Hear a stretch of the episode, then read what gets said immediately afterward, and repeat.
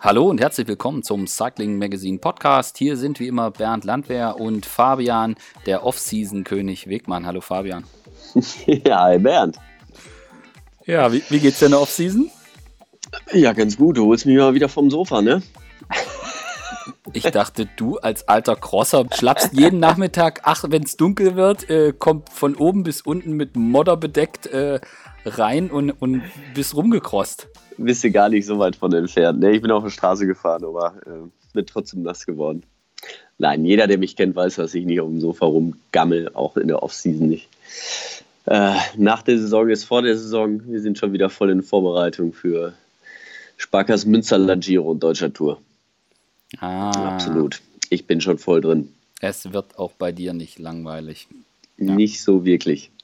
So ist das auch bei den World Tour Mannschaften. Bei denen laufen die Vorbereitungen auf die neue Saison auf Hochtouren. Ähm, da gibt es schon die mhm. ersten Teamcamps und äh, alle möglichen Sachen zu erledigen und für die neue Saison zu planen. Ja, die Radfahrer haben frei, der Rest arbeitet am Limit. Genau, so ist es. Ja, gerade das Management drumherum, die müssen natürlich jetzt ja, die letzten Verträge noch machen ähm, und äh, ja, alles vorbereiten. Also auch so ein, so ein Teamtreffen, das muss ja, will ja vorbereitet sein. Ja? Die Fahrer kommen dann aus dem Urlaub dahin und ähm, da wollen die am liebsten schon ihr neues Fahrrad entgegennehmen, ähm, die Planung fürs nächste Jahr haben. Äh, Trikot wäre auch schon schön.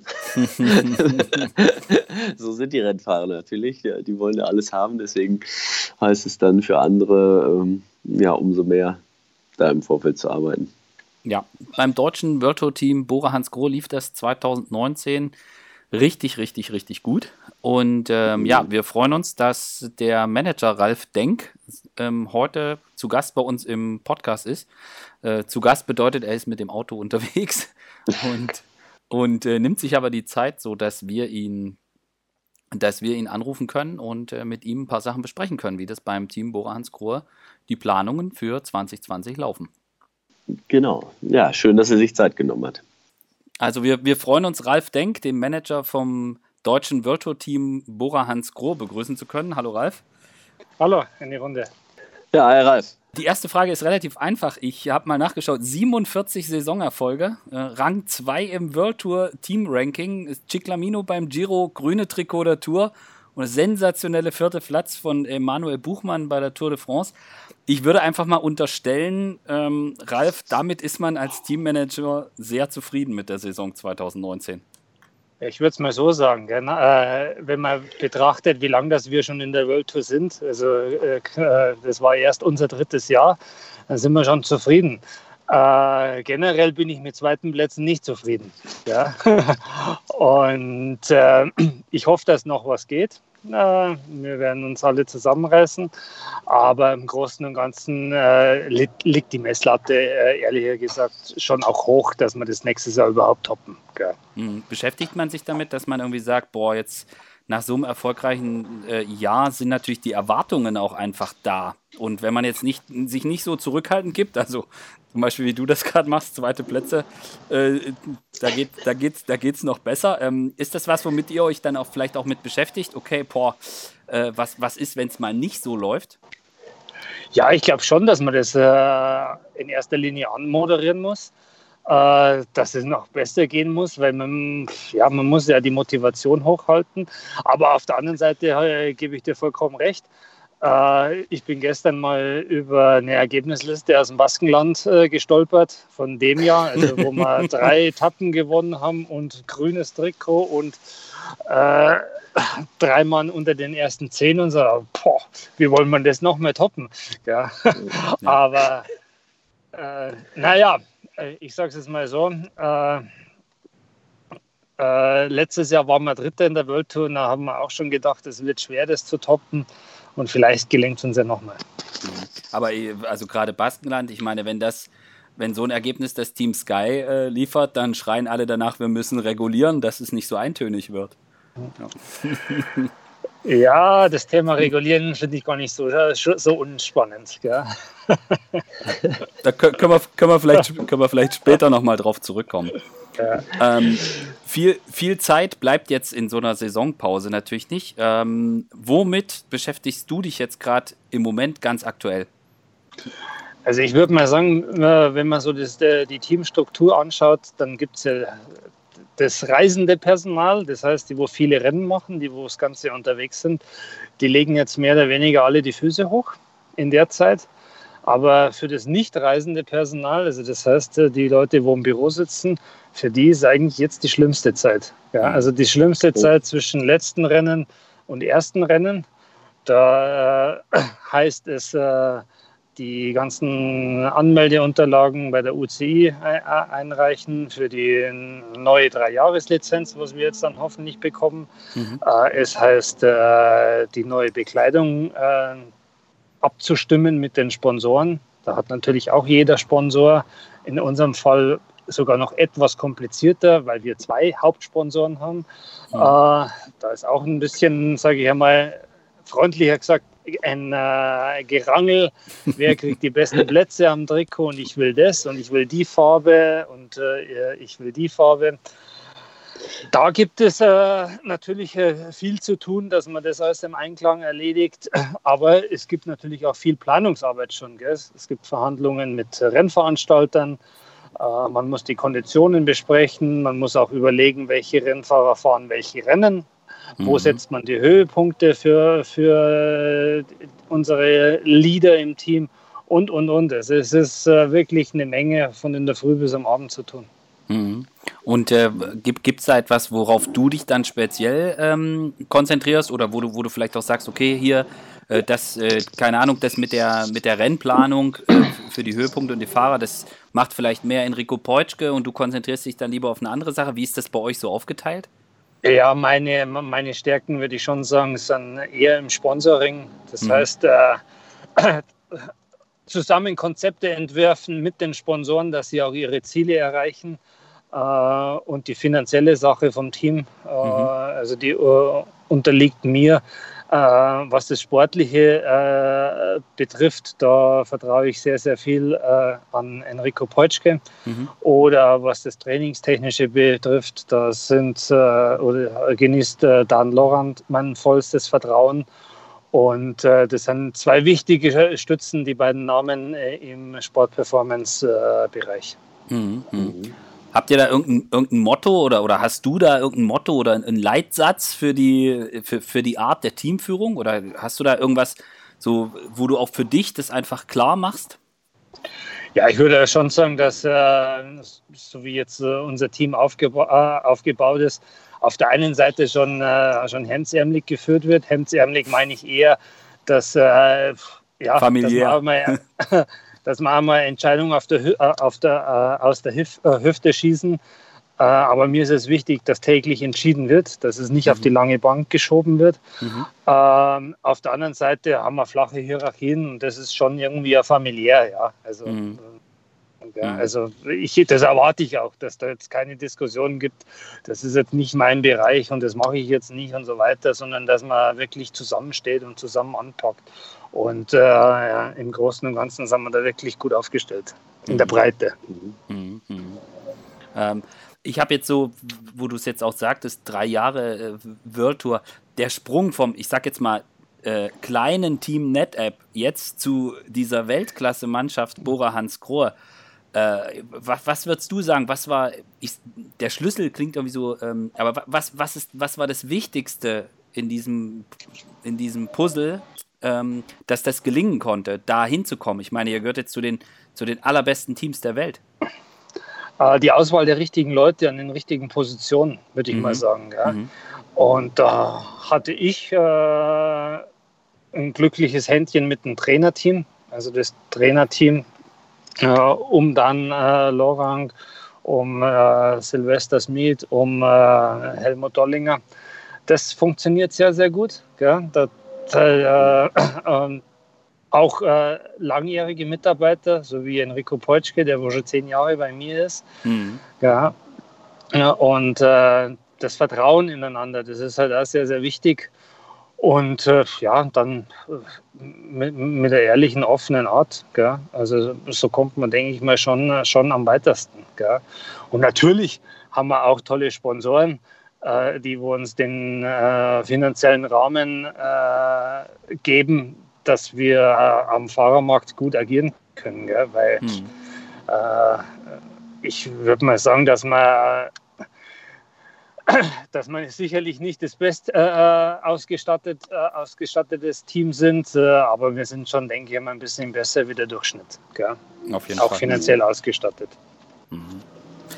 Gab es da mal so einen Moment, wo, es dann leichter wird? Also war es vielleicht dieser, dieser Sprung, als Sagan ins Team kam oder so, wo man danach äh, gemerkt hat, ab jetzt wird es vielleicht auch leichter? Ich meine, dass man auch Fahrer wie zum Beispiel Maximilian Schachmann oder so ins Team holen kann. Also ist, ist, ist man ab einem Punkt, hat man vielleicht auch so ein Standing, dass man anders wahrgenommen wird oder, oder wird es da nicht leichter? Weil die, die, die Zielsetzung ist immer, dass man äh, die Braut sexy macht. Ja? Ist, die, äh, ist, die, ist die Braut sexy, also das Team sexy, muss man viel weniger Geld ausgeben für Rennfahrer. Ja, das ist einfach ja. Fakt, weil äh, da die Rennfahrer hinwollen, hast du ein Team, äh, das wo hinten rumfährt äh, und willst dir gute Fahrer kaufen, dann musst du deutlich mehr auf den Tisch legen. Mhm. Ja? Mhm. Und äh, das war mir schon wichtig, dass wir da nach außen einen soliden, guten Ruf genießen, dass man zu uns gern kommt, weil man weiß, okay, da kann ich mich weiterentwickeln. Das sind äh, relativ professionelle Strukturen. Mhm. Äh, und äh, dann, sage ich einmal, wird äh, werden die Verhandlungen äh, von den Fahreragenten und von den Fahrern selbst nicht immer auf die Palme getrieben. Ja? Mhm. Und äh, das ist schon auch ein Aspekt, wo man äh, nicht, nicht, vernachlässigen darf. Da kann ich gleich mal die Frage an Fabian stellen, was, was macht Bora Hans Grohe sexy? ja, haben natürlich auch schöne Räder, ne? Schöne Klamotten als der ja, coolsten ja, aber, äh, Trikots. Aber, äh, Entschuldige, äh, Fabian, ja. Spaß beiseite. Auch das Material, wichtig. Ja, natürlich. Also wenn, aber wenn, absolut. Du, also für wenn, du jetzt, äh, wenn du jetzt äh, Räder hast, äh, ja, die wo nicht so sexy sind wie in S-Works, mhm. mhm. das ist auch ein Thema ja? ja auf, auf jeden Fall. Ja, ich, ich sage ja, also ich habe äh, äh, auch in meiner Karriere hatte ich äh, andere Angebote, die ich ausgeschlagen habe, weil es nicht nur, ähm, also bei mir nicht nur ums Geld ging. Ne? Natürlich muss man als Radprofi irgendwie sein Geld verdienen und man hat nur eine gewisse Anzahl an Jahren, wo man das auch machen kann. Aber ähm, wenn man langfristig halt denkt, will man ja auch äh, das richtige Team haben und man will vor allen Dingen, will ja den Erfolg haben. Ja, und äh, den hat man nicht äh, in dem Team, das einem am meisten zahlt, sondern das einem am meisten äh, Unterstützung gibt. Ne? Absolut. Und äh, so sehe ich das bei euch auch. Also ich meine, so wie ihr euch entwickelt habt, äh, ist das schon, schon genial. Und das Auftreten, was ihr einfach habt, ähm, kann sich sehen lassen. Ne? Hattest du manchmal das Gefühl, gerade so, also das, wo wir jetzt drüber gesprochen haben mit, ähm, mit, mit der Entwicklung des Teams, hattest du manchmal das Gefühl, dass, dass ihr vielleicht auch äh, unterschätzt worden seid? Also gerade in der Zeit ähm, noch als NetApp oder dann in dem, in dem, in dem ersten Bora äh, Argon 18 Jahr oder so. War, war das was, wo du, wo du vielleicht auch mal das Gefühl hattest, wir wären jetzt gar nicht so wahrgenommen und dass dann vielleicht auch die Radsportwelt, sage ich jetzt einfach mal, sich dann äh, ein bisschen umgeguckt hat, als ihr dann immer weiter, immer besser geworden seid. Ja, äh, äh, sicherlich. Aber das nehme ich den, äh, den, den Einzelnen ja gar nicht übel. Ja, äh, man hört immer wieder äh, von eigentlich von jedem Conti-Team, ja, mittelfristig in die World Tour pro Kontinental und das ja. posaunt ja jeder raus. Ja, das haben auch wir rausposaunt. Ähm, und äh, wir sind einer der wenigen äh, denen das gelungen ist. Hans-Michael Holz ist es auch gelungen damals, gell? Mhm. von einer kleinen Mannschaft zu einer ganz großen. Äh, aber das sind sehr, sehr wenige. Und deswegen ist es, glaube ich, normal, dass man dann äh, da äh, nicht ganz so ernst genommen wird. Was ich oder wo ich im äh, Nachhinein immer noch sehr, sehr froh äh, bin, dass wir NetApp als Partner gefunden haben. Und NetApp war schon dortmals, äh, sage ich einmal, die Zielsetzung mit dem Invest im Radsport, dass sie ihre Marke bekannt machen. Und das ist, glaube ich, der, heute, wenn du die Strukturen im, im Pro-Kontinentalbereich anschaust, äh, von den Sponsoren, das sind halt viele Sponsoren, die machen es mehr als Liebhaberei oder ja, Freude am Radfahren, aber nicht wirklich, um die Marke bekannt zu machen oder im Endeffekt, um mehr zu verkaufen. Und da, glaube ich, äh, haben wir schon den ersten Vorsprung äh, geschaffen, dass wir da mit NetApp einen Partner gefunden haben, äh, der wo aus heutiger Sicht äh, ja auch noch äh, achtmal größer ist wie Hans Grohe. Gell? Also NetApp mhm. ist ja eine Riesenfirma weltweit. Gell? Ja. Und ähm, somit äh, war das, glaube ich, schon der, ein gelungener Einstand. Mhm. Auch, auch wenn es dann trotzdem äh, noch, äh, noch ein paar Jahre gedauert hat, bis wir in der World Tour waren. Mhm. mhm. Aber das ist ja eigentlich immer äh, um, umso schöner, ne? wenn man unterschätzt wird. Und dann, äh, ich meine, da muss man ja erstmal hinkommen. Man muss sich das ja erarbeiten. Ne? Und äh, das habt ihr ja gemacht. Ich meine, ihr seid, äh, eben wie du sagst, viele Teams posaunen das raus und mhm. wollen natürlich größer werden, ist ja auch logisch. Ähm, aber äh, dem müssen natürlich auch Taten folgen. Und das, das habt ihr ja gemacht. Und äh, ich meine, ihr hattet ja auch damals schon große Erfolge mit Leopold König. Ne? Da habt ihr ja schon den Grundstein gesetzt. Nee, und äh, als wir dann äh, den Sprung in die World Tour machten, Ende 2016, dann haben wir ja auch äh, mit, den, mit den guten Deutschen damals mit allen gesprochen. Gell? Also wir, wir haben mit Dege gesprochen, wir haben mit Greipel gesprochen, wir haben mit Toni gesprochen äh, und äh, wir haben mit Marcel gesprochen. Äh, aber bis auf Toni, der war der Einzige, der wo Interesse hatte, hat dann zum Schluss aber auch nicht geklappt. Äh, aber die anderen drei äh, ja, waren nicht wirklich interessiert an meinem Projekt. Äh, aus heutiger Sicht bin ich sogar froh, dass so gekommen ist, gell? weil äh, aus heutiger Sicht habe ich lieber Buchmann, Ackermann äh, und Schachmann in meinem Team, als wie die vorher genannten Namen. Mhm. aber ja, mir, gut, ja. Mir, mir, blieb ja gar nichts anderes übrig, gell? weil die anderen haben wir alle abgesagt. Mhm. Mhm. Ist das, ist das auch ja, was? Ja, Fabian, du? Nee, ich, ich denke mal, das ist natürlich auch, wenn man, ähm, man geht ja ein Risiko ein, wenn man von einer größeren Mannschaft, äh, die beiden waren ja schon in der Gro oder die drei oder vier, die du angesprochen hast, waren in äh, absolut Weltklasse-Mannschaften. Und ähm, wenn sie dann gewechselt wären, wären sie natürlich äh, in, aus deren Sicht ein gewisses Risiko wahrscheinlich eingegangen. Ich habe das ähm, verstanden, ich bin da keine ja. böse. Ja. Also ich bin da keinen böse. Aber ja. das waren natürlich schon äh, auch äh, äh, ja, für uns jetzt, jetzt keine einfachen Momente, wenn es der aufsteigt ich, ja. Äh, in die World Tour als deutsche Mannschaft und dann sagen da alle Deutschen ab. Mhm. Ja, fuck. Aber, aber das ist ja wiederum auch das Gute. Ich meine, wenn das so einfach alles wäre, dann würde es ja jeder machen. Also das ist ja dann schon äh, aber, ja, auch so ein Ritterschlag, wenn das dann funktioniert, auch ohne die. Aber war es vielleicht trotzdem so ein bisschen auch der richtige Moment in der richtigen Zeit? Wir hatten so mit der Perspektive die ASO, mit dem Tourstart in Düsseldorf und es war so, ein, so insgesamt Radsport ein bisschen so ein, ja, so ein wieder, wieder, wieder Hochkommen der Sportart. Also wart ihr vielleicht auch mit, mit den Sponsoren, mit der Situation dann noch das, ich würde jetzt mal flapsig formulieren, das Glück mit dem Auflösen von Tinkoff und, und, der, und der Möglichkeit mit Peter Sagan ins Team. War, waren es auch so Komponenten, dass ihr auch, ich sag mal, ähm, die, die Chancen, die sich boten, zur richtigen Zeit auch richtig zu nutzen, wusstet? Sicher, also sicher. Also heute äh, äh, würde ich kein Pro-Kontinental-Team ähm, mehr sein wollen. Gell? Also das, die Zeiten mit NetApp, das einzige deutsche Mannschaft, die hat natürlich geholfen. Äh, oder auch, dass dann Tinkoff geschlossen hat und äh, wir da viele Fahrer übernehmen konnten.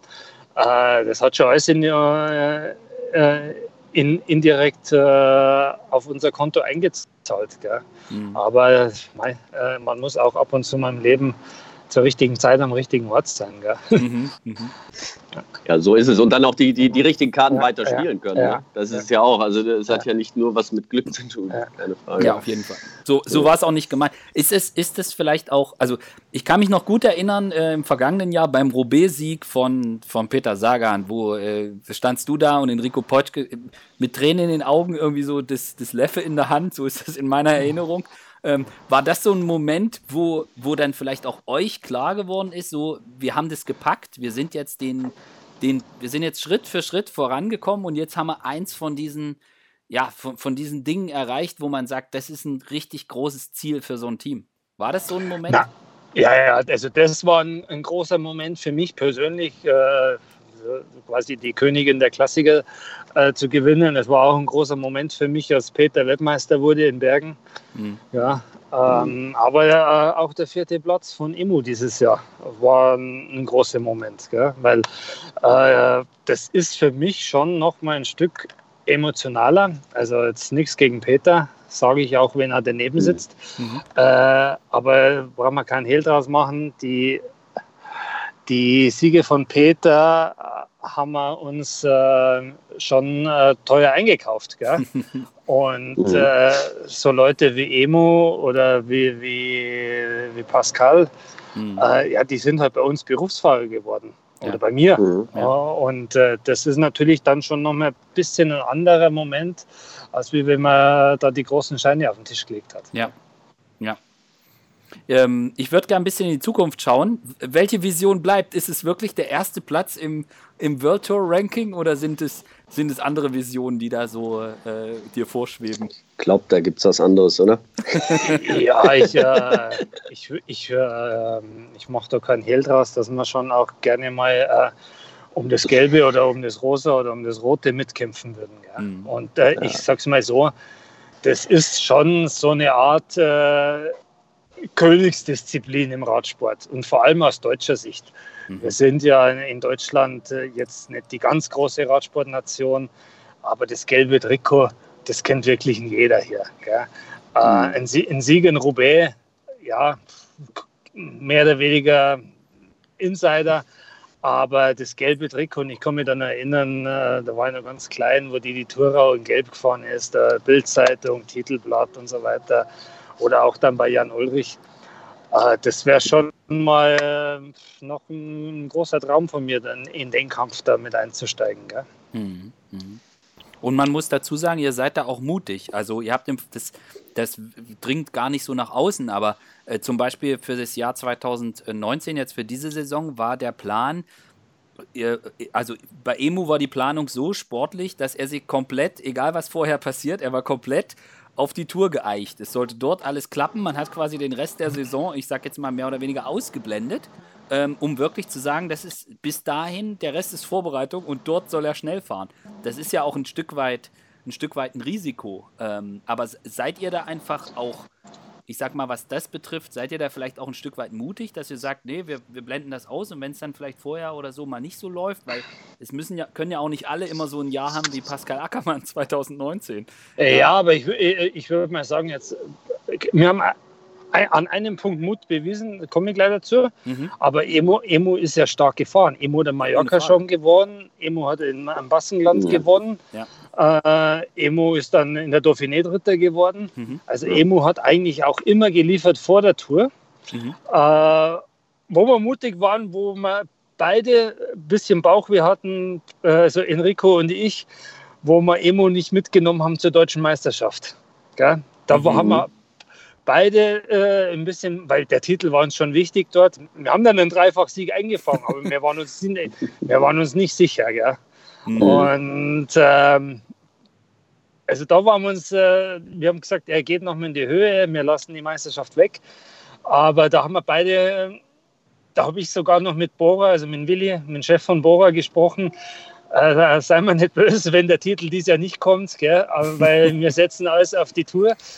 Und, aber ich habe mich informiert vorher, also das war der einzige Punkt, wo wir uns nicht so ganz sicher waren. Ja. Mhm, mhm, mhm. Ähm, dann gucken wir doch mal auf 2020 äh, voraus. Ähm, es gibt, äh, also ich würde jetzt einfach mal sagen, so wie das mit äh, Emanuel Buchmann in Frankreich gelaufen ist 2019, äh, kann, man, kann man fest davon ausgehen, dass äh, auch Emanuel gerne 2020 bei der Tour äh, wieder versuchen wird, so weit wie vorne, so weit vorne wie möglich im Gesamtklassement zu landen. Würde ich jetzt ja, so viel, so, so, viel kann ich schon verraten. Und die, die, die Planung ist auch dementsprechend ausgerichtet. Und äh, was passiert mit, also Peter Sagan startet beim Giro d'Italia. Ähm, mhm. Jetzt spielte vielleicht auch eine Rolle, dass die Tour of California nicht mehr gibt. Weiß ich nicht, inwiefern das reingespielt nee, hat. Nee, das war schon, war schon vorher entschieden. Okay. Mhm. Und ähm, ja, und dann gibt es mit äh, Pascal Ackermann jemanden, der das äh, Ciclamino gewonnen hat beim Giro. Steht sich das vielleicht im Weg oder könnte man auch problemlos mit Pascal und mit Peter zum Giro gehen? Oh, das müssen wir noch diskutieren. Mhm. Ähm, aber sicherlich ist es auch eine Möglichkeit, dass beide ein Giro fahren. Äh, ähm, aber Pascal wird auch äh, die nächsten beiden Jahre, also entweder 20 oder 21, die Tour fahren. Mhm. Und äh, da müssen wir jetzt einen Zwei-Jahres-Plan mit ihm schmieden. Den werden wir im Dezember jetzt mal äh, ausarbeiten und dann äh, äh ja, können wir darüber sprechen. Mhm. Mhm. Also das heißt, in, in welcher Konstellation wird es dann entschieden? Gemeinsam mit Pascal, mit Dan Lorang und Enrico oder wie macht ja, ihr das? Ja, also da, da sitzen mehrere Leute am Tisch. Dann äh, ist äh, Pascals Trainer, mhm. da sitzt Enrico als Sportchef, da sitze ich mit am Tisch sitzt auf der Sportler und dann überlegen wir uns da was. Mhm. Wie, ja. schwer, wie schwer fällt es euch, wenn ihr mal teamintern, eine, eine, ich sag mal, eine, zumindest eine unpopuläre Entscheidung treffen müsst? Also jetzt Stichwort Sam Bennett im vergangenen Jahr, der auch lange bei euch im Team war, dass er nicht, nicht mit zum Giro konnte. Äh, wie, wie, schwer ist das und, und wie, wie löst ihr das dann im Team, wenn es mal solche Konfliktsituationen gibt, dass man sich entscheiden muss, okay, er kann nicht mit oder äh, ein, ein anderer wird vorgezogen. Wie macht ihr das dann? Mein, äh, primär äh, hat er das jeder verstanden, äh, teamintern, was wir mit Bennett vorhatten. Und äh, ist, äh, wir haben da nach wie vor noch unsere Argumente. Und wenn man mal die Saison anschaut, äh, oder der, den Verlauf der Saison 18 nach dem tollen Giro von Sam Bennett. Da ging ja mhm. mal drei, vier Monate gar nichts. Mhm. Der war ja tot. Er hat zwar noch mit letzten Spritreserven rund um Köln gewonnen, äh, aber dann war Ende im Gelände. Und das war eigentlich der Hauptgrund, warum dass wir ihn letztes Jahr nicht zum Giro geschickt haben, sondern dass wir eben gesagt haben, fahr lieber kleinere Rennen oder, oder fahre keine, äh, keine große Landesrundfahrt und äh, bereite dich voll auf die Vuelta vor, weil nach der Vuelta kommt nicht mehr viel. Mhm. Und äh, dass du dann im Jahr 2020 äh, stabil bist für, Giro, äh, für die Tour, das war eigentlich so der Hintergedanke, gell? dass er mhm. Äh, da nochmal ein bisschen stabiler wird. Aber gut, er, er hatte dann äh, sich gegen unsere Mannschaft entschieden. Ähm, aber teamintern ist man sich immer schnell einig. Äh, natürlich äh, mit dem Sportler an sich ist es oft mal auch ein Kompromiss. Da macht man keinen Hehl draus. Gell? Und diese Entscheidungen, die gefallen nicht jedem, aber wir vertreten die Philosophie, dass man nicht lange rumeiern und dass man lieber die Rennfahrer jetzt schon sehr detailliert über ihr Rennprogramm äh, informiert. Weil äh, also ich finde es einfach ehrlicher, wenn ein Rennfahrer aktuell äh, nicht in der Tour de France drin ist, dann sage ich ihm das lieber jetzt gleich, ja. äh, als wie, ja, Longlist und dann sage ich ihm zwei Wochen vor der Tour, du, pass auf, hat nicht geklappt, sondern wir haben da eher eine Philosophie, jetzt direkt, ja, du bist drin, du bist nicht drin, aber du weißt, selbst im Radsport kann sich viel ändern. Mhm. Mhm. Also das, das, ist was, was ich auch so als Fahrer immer äh, eigentlich am meisten gemocht habe. Also man, natürlich will man kämpfen und man, jeder will irgendwie zur Tour. Ähm, und man ist, äh, aber je früher man weiß, dass man entweder dabei ist oder nicht, desto besser ist das. Wenn man nicht dabei ist, dann hat man noch lange Zeit dahin, dann ist das erstmal ein derber Schlag, aber dann äh, ist man vielleicht ein paar Tage down, setzt sich dann aber neue Ziele und äh, geht dann halt mit ein bisschen Wut im Bauch vielleicht die anderen Ziele umso mehr an.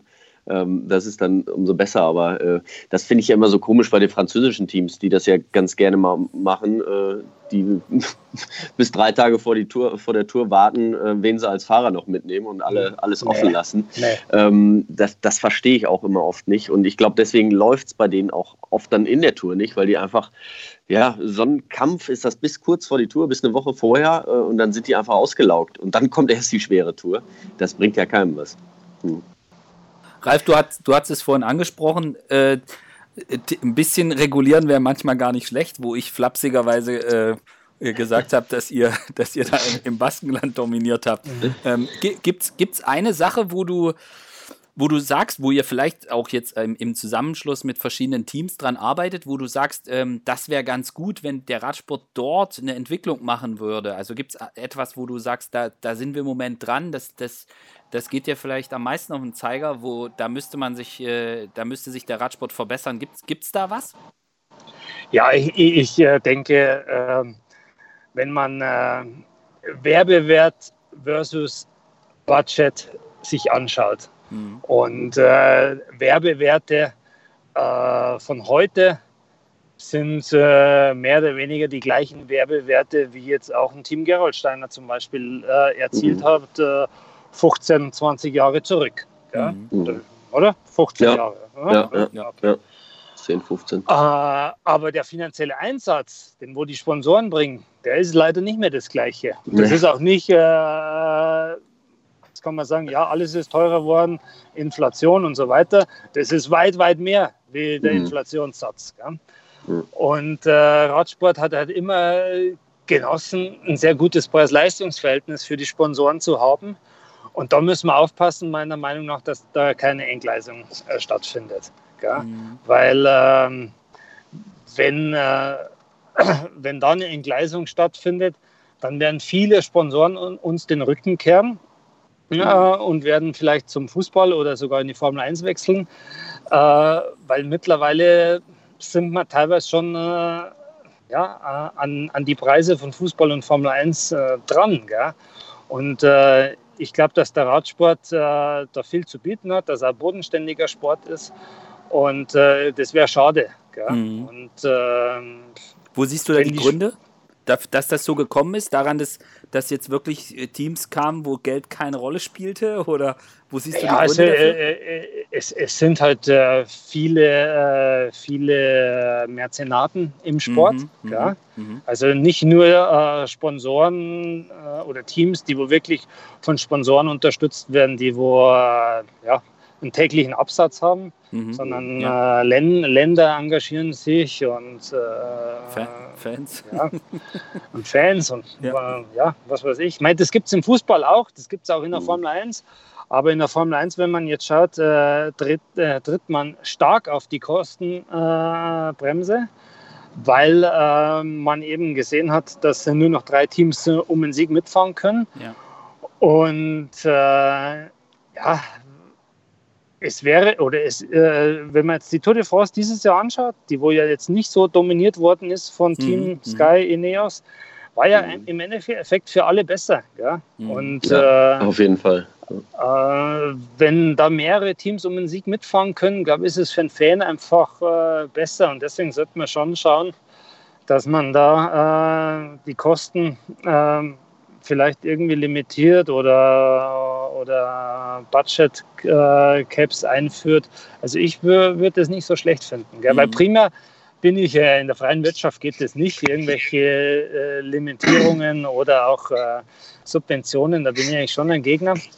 Aber man kann es, glaube ich, im Sport nicht komplett vergleichen. Mhm. Und im Endeffekt äh, entscheidet das Produkt Sport schon äh, wie spannend der Sport ist. Gell? Und mhm. äh, ist, äh, ist ein Radrennen nicht spannend, äh, dann ähm, ja. hat der Fan ein Problem, dass er zuschaut. Gell? Ja. ja. Aber dazu müsstet ihr vor allem als Teams an einem Strang ziehen. Glaubst du, dass das möglich ist, dass man sich, dass sich alle Teams zusammensetzen und sagen, okay, wir, wir setzen so eine Regel auf, wir halten uns da dran, wir machen da mit? Sehr schwer. Sehr schwer. Die Teams haben verschiedene Interessen. Äh, und wenn ich äh, ein Team hätte, wo von einem Staat äh, gesponsert wird, dann hätte ich vielleicht auch andere Interessen. Das ist normal.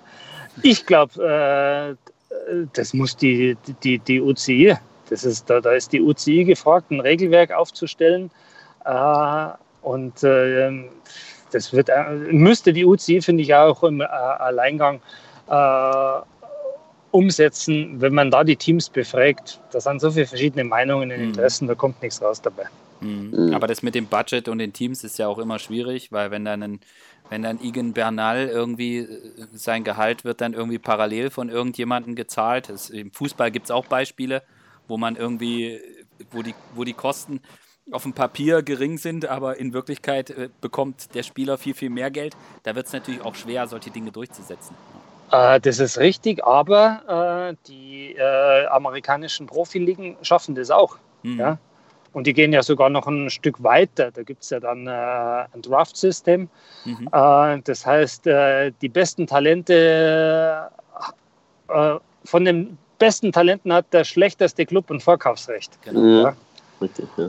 Und ähm, ja, auch solche Dinge finde ich spannend, gell? weil primär muss Radsport spannend sein und die Fans dürfen nicht vor dem Fernseher einschlafen, weil sonst haben wir alle ein Problem. Ja, mhm. das stimmt. Ist natürlich schwierig, sowas durchzusetzen, weil die Teams so im NFL, da die sind die Teams mehr oder weniger alle gleich gut. Ne? Ähm, also die haben ähm, auf jeden Fall die Basis ist mehr oder weniger gleich und das haben wir leider im Radsport halt noch nicht. Ne? Das ist halt so ein bisschen schwierig. Du kannst ja nicht das beste Talent äh, ja, in nicht so wirklich gutes Team äh, reinstecken. So viele Jahre haben sie halt nicht. Ne? Im, Football ist das vielleicht so ein bisschen was anderes auch.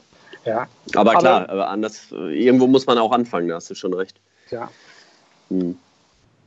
Ja, und das Nachwuchssystem, da, da sind wir ja wieder beim Thema, vor fünf Jahren wurde mal äh, eine, eine World Tour Reform beschlossen, wo es hieß, jedes World Tour Team muss ein, ein, Nachwuchsteam haben. Das wurde dann auch wieder zurückgenommen. Jetzt sehen wir da unterschiedliche Strömungen. Ich meine, das ist ja schon auch ein schwieriges Thema, gerade im Radsport. Und diese klassische Entwicklung, wenn wir jetzt in Deutschland gucken, ähm, dass man aus der Jugend kommt und dann vielleicht irgendwo bei einem Pro-Kontinental-Team Profi wird und sich entwickeln kann. Die Möglichkeiten gibt es ja zum Beispiel in Deutschland gar nicht mehr.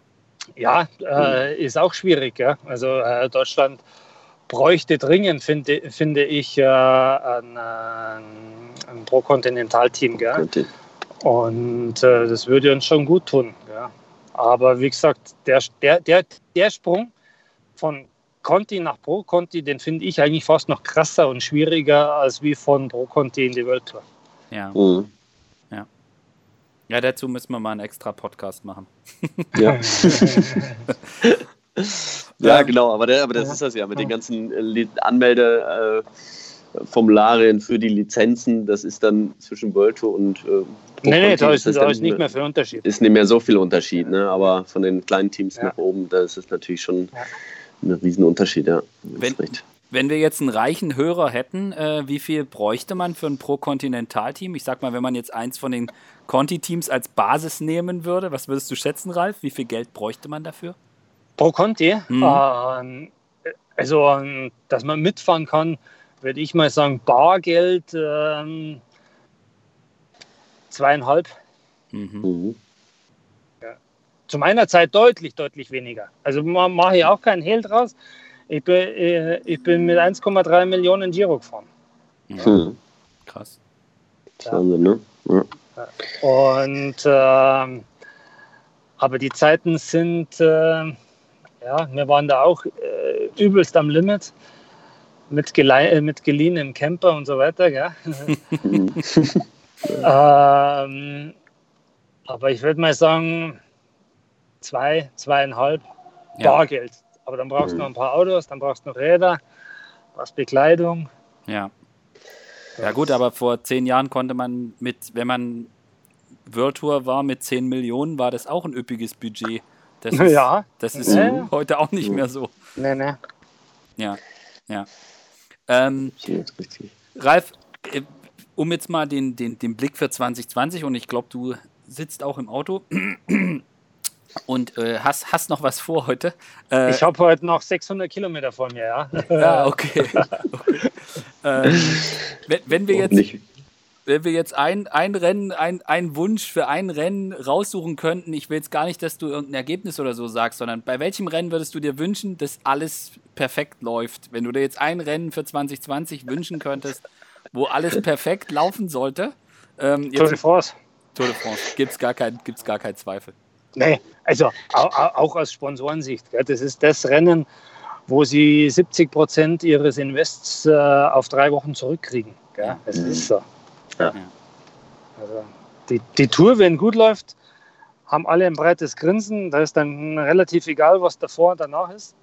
Ja. Die, Tür, die Tour, wenn scheiße läuft, ja, dann hast du ein Problem. Dann, egal, was dann vorher war, ne? ja. ja, ja. Ja, und je besser man wird, desto verschiebt sich dann auch das, was eine gute Tour ist und was keine gute Tour ist. Ja, definitiv. Ja. Aber man, man wächst ja mit seinen Herausforderungen. Gell? Mhm. ja. ja, ich meine, so wie Emo dieses Jahr gefahren ist bei der Tour oder die gesamte Saison, er ist immer da, wo er war, war extrem stark und ja. vor allen Dingen ähm, stabil. Das ist ja das Wichtigste. Und jetzt, sehr stabil, äh, sehr stabil. Ja. Man, man, muss auch Emo eins zugute halten. Ja? Er hat ja das ganze Jahr keinen Fehler gemacht. Nee, also er, er, hat keinen ja. Fehler von der Taktik her gemacht. Nee. Äh, er, er, ist nicht krank geworden. Also es hat alles äh, wie am Schnürchen geklappt. Mhm. Und von daher, wir haben ja die Strecke für die Tour für nächstes Jahr gesehen. Ähm, ist jetzt auch nicht so schlecht für ihn, glaube ich. Nein, nein, nein, nein. Gibt schlechtere Strecken. Was ist, was ist dein, dein Eindruck, Greif? Ich meine, wir reden jetzt auch wieder über Emo und die Tour und, und jeder von uns hat im Hinterkopf äh, das Podium. Ja. Ähm, wie, wie ist dein Eindruck von, von Emanuel? Dass er, kommt er damit sehr, sehr gut klar? Ist, er, ist dein Eindruck der, dass er wirklich so, ich sag mal, so entspannt, so klar ist, wie, wie das auch nach außen wirkt? Ja, ist er. Ist er. Ja. Äh, und er ist schon äh, stressresistent. Ähm, ist eine tolle Eigenschaft von ihm äh, und äh, ich glaube, dass er jetzt schon gut schläft. Also, dass ihn das jetzt nicht äh, belastet. Und er ist da ehrgeizig genug, dass er das Podium knacken will. Und ob er jetzt dann die Beine hat oder ob er dann irgendwann mal doch mal einen Fehler macht, werden wir sehen. Aber ich glaube jetzt nicht, dass er am Druck scheitert. Hm, hm.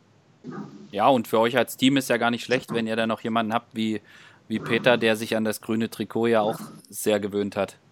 Ja. Wir werden auch mit Rennfahrern hinfahren, sollte es bei Emanuel, was wir nicht hoffen, aber äh, nicht klappen, werden wir schon noch einen Plan B rauszaubern. Ja. Hm. Dann sind wir gespannt. Wir, äh, wünschen, wir wünschen natürlich alles Gute. Äh, vielen Dank, vielen Dank für die Einblicke. Und äh, bei, im, wenn wir das nächste Mal den Podcast machen mit Entwicklung von, von Teams und was man braucht von Pro Conti zu Conti und Virtual und hin und her, dann, dann fragen wir wieder nach. Würde mich freuen, wenn wir noch mal sprechen. Ja? War sicherlich von meiner Seite nicht das letzte Mal. Ja? Wunderbar. Sehr ja, schön. tausend Dank. Danke, gerne, Ralf. Gerne. Noch also, viel Erfolg wir dir noch, heute. Genau, eine gute, gute Weiterreise. 600 Kilometer, vier Stunden ist das ja gemacht dann. Wenn frei ist, ja. ja. Alles klar. Also, gut. Ja, danke dir. Danke, ciao. Wir bedanken uns auch bei allen Hörern, wie immer, und äh, sagen bis zum nächsten Mal. Ja, bis zum nächsten Mal. Ciao, ciao. Tschüss.